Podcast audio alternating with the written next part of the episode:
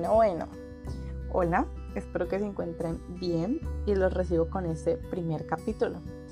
Y hoy quiero hablarles sobre la duda y nuestra identidad como personas. Les voy a dar como los pequeños conceptos para que podamos estar como bien claritos sobre eso. La duda la conocemos como una indecisión que tenemos entre dos o más juicios, una idea o simplemente una situación en la que tenemos que tomar una decisión. La identidad de una persona es el conjunto de rasgos o características que nos permiten distinguirlos, como por ejemplo el enojo. El enojo en todas las personas no es igual, puede que en una se parezca bastante, pero no significa que sea igual. O la alegría o el carácter, todos son pues digamos características que nos hacen únicos y especiales.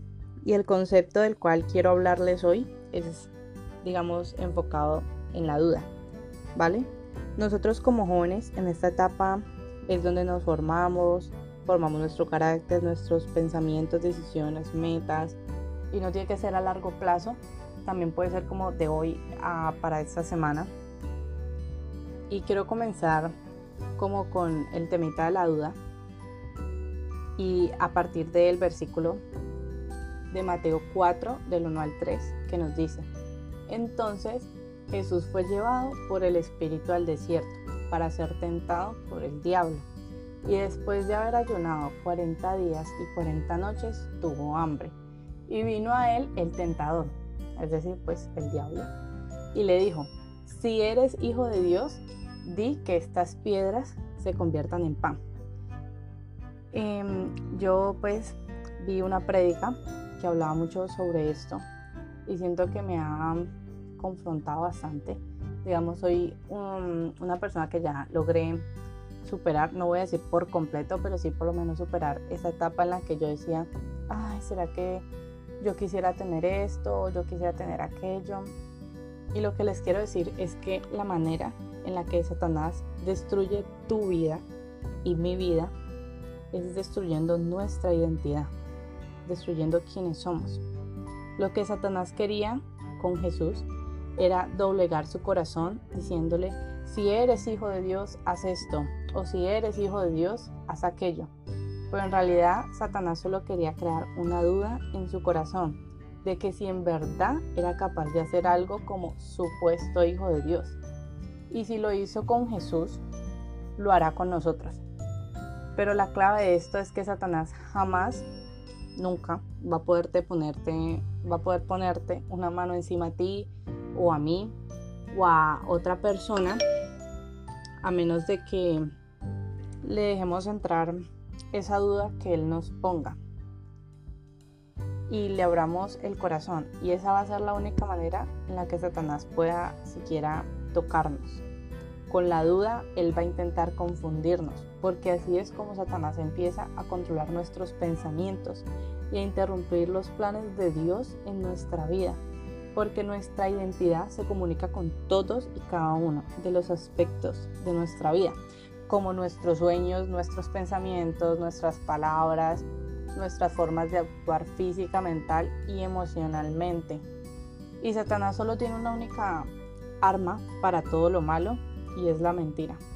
La mentira es el veneno de la forma en que más nos ofrece cosas que no nos van a servir y que tal vez esas cosas ni siquiera existen. Esta arma es la que se ha usado desde el principio, desde la primera mujer que fue Eva y el, y el primer hombre que fue Adán. Hasta ahora la sigue usando. Nos sigue engañando, ofreciendo cosas que el mundo que el mundo que no nos va a dar más que una felicidad momentánea y un vacío enorme en nuestras vidas. Y con esto pues quiero decirles, quiero que se pregunten, que se hagan tres preguntas.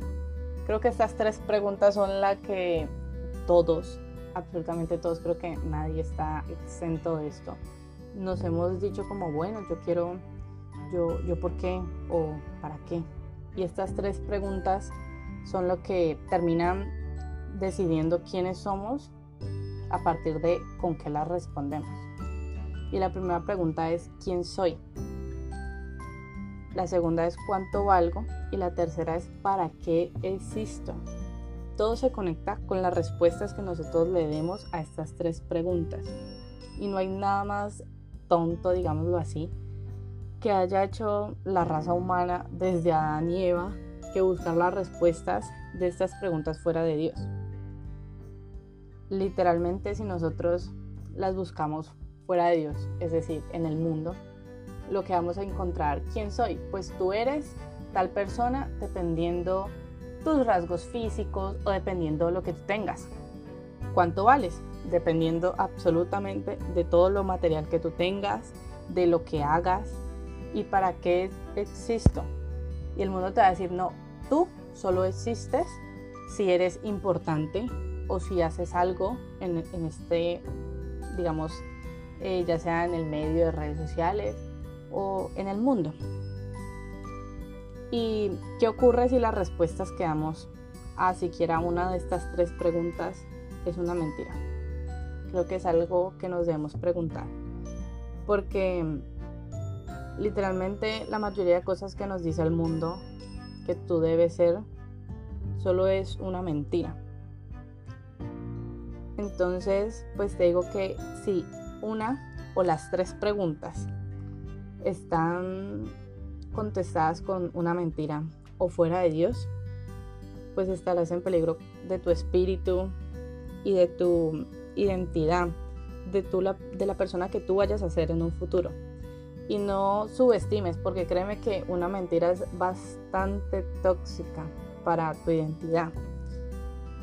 Y bueno, digamos que no todas las mentiras son súper peligrosas y sé que suena un poquito como contradictorio, pero las mentiras son peligrosas solo cuando tú crees que es verdad.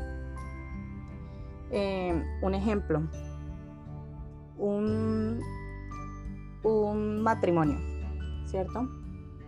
Entonces al hombre le llega un mensaje como a las 3 de la mañana, la mujer ve el mensaje, se da cuenta que lo estaba que la está engañando con otra muchacha. Se levanta, le pregunta por qué a su esposo y el esposo le dice, no, porque es que ella tiene un mejor trabajo que tú. O, ella es mejor que tú. Entonces, cuando esa mentira viene de alguien a quien le tenemos confianza, a quien de verdad le creemos lo que nos diga, a quien es, a quien es importante, Estoy más que segura que esa va a ser la primera mentira que va a entrar en nuestra vida, a dañar nuestra identidad y lo que nosotros somos y vamos a llegar a ser. Y si esa mentira ya entró, cualquier otra mentira que entre, ya sea de alguien que no sea siquiera conocido tuyo y que te diga por una red social, no es que tú estás gorda, o no es que tú no tienes nariz bonita, o no es que tu cabello está muy largo o muy corto. Eso aunque tú no la conozcas, eso ya va a haber cabida, porque ya entró una más grande y va a ser más difícil. Así que, pues te invito por un momento a cerrar los ojos y orar conmigo.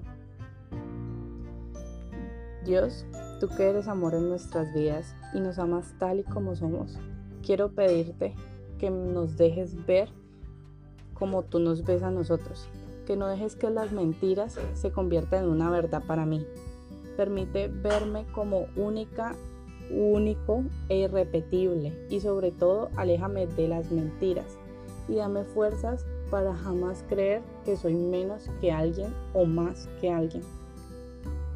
Y lo primero que debemos hacer para amarnos más a nosotros mismos es rechazar el amor que ofrece el mundo y aceptar el amor que ofrece Dios. Porque si te amas del amor del mundo, no conocerás el verdadero amor y no podrás ofrecerlo.